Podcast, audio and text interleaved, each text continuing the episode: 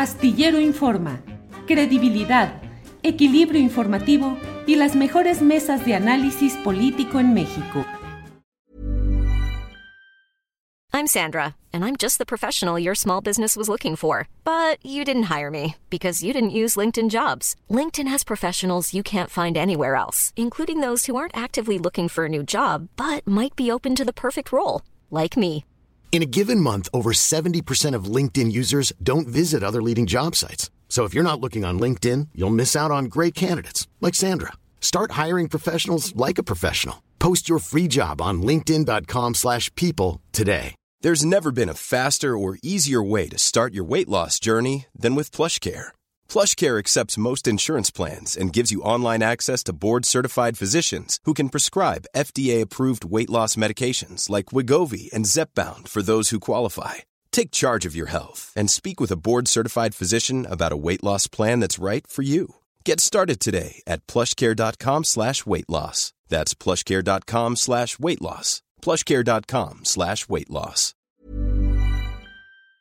Eh, Ricardo Ravelo, ¿qué opinas de todo este conjunto y el contexto de esa transferencia de la Guardia Nacional a la Secretaría de la Defensa Nacional? Hay quienes dicen que es el reconocimiento de que la política de Felipe Calderón finalmente triunfó, porque es la continuidad de esa militarización. ¿Qué opinas, Ricardo?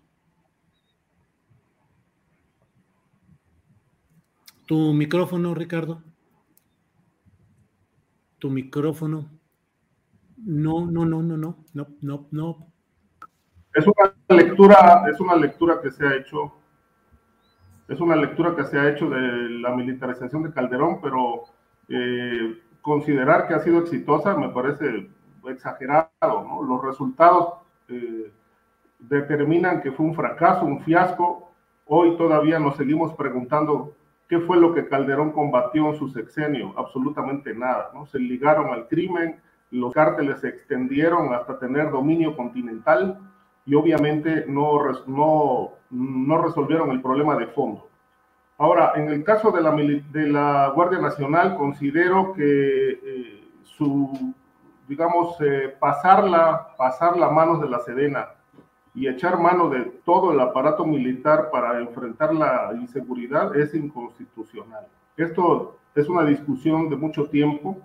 Antes se decía que las Fuerzas Armadas, eh, que se podían usar las Fuerzas Armadas para tareas de seguridad porque eran coadyuvantes, o sea, era un apoyo que se le daba a, los civiles, a las policías, a las policías civiles, para enfrentar al crimen. Eh, esto empezó pues allá por el año 96, 97, eh, con Ernesto Cedillo, eh, si no mal recuerdo todavía, eh, cuando los militares pasaron a, hacer tareas de, de, investigación policíaca en la PGR y esto derivó en el fenómeno que ya conocemos como los Zetas. Pero pasarla a la Guardia Nacional implica que, bueno, finalmente la, pasarla a la Sedena, a la Guardia Nacional, implica que ya se, se, le entrega todo el control de la seguridad a, los militares y obviamente eh, estamos ya en un escenario de militarización de las tareas de seguridad.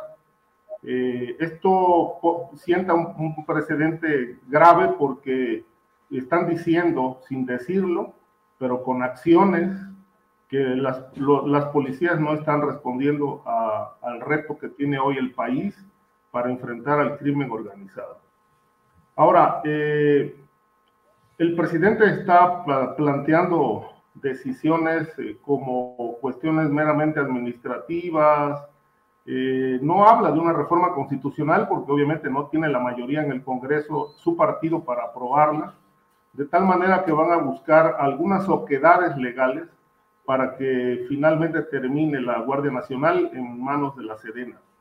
Eh, es muy polémico el tema porque lo primero que habría que preguntarle al presidente es por qué cambió de opinión, por qué primero dijo que no iba a militarizar eh, las tareas de seguridad y después cambió de opinión. Yo creo que esta explicación nos las debe Andrés Manuel López Obrador.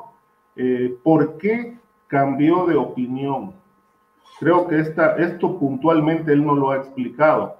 Se lo pidieron en Estados Unidos, el diagnóstico del país es tan grave que no hay otra alternativa más que el uso de los militares. Eh, pero ¿por qué no se, no se resuelve el problema de la seguridad? Eh, ¿Acaso están haciendo a propósito que el país caiga en una profunda crisis para justificar que los militares tomen el control del país en materia de seguridad? En fin, hay muchísimas preguntas sin respuestas. Eh, es un tema que todavía da para muchísimo, este, sobre todo en este momento en el que los militares ya tienen tan, mucho control, pero la seguridad, eh, la inseguridad en México pues está totalmente abandonada. Gracias, gracias uh, Ricardo Ravelo.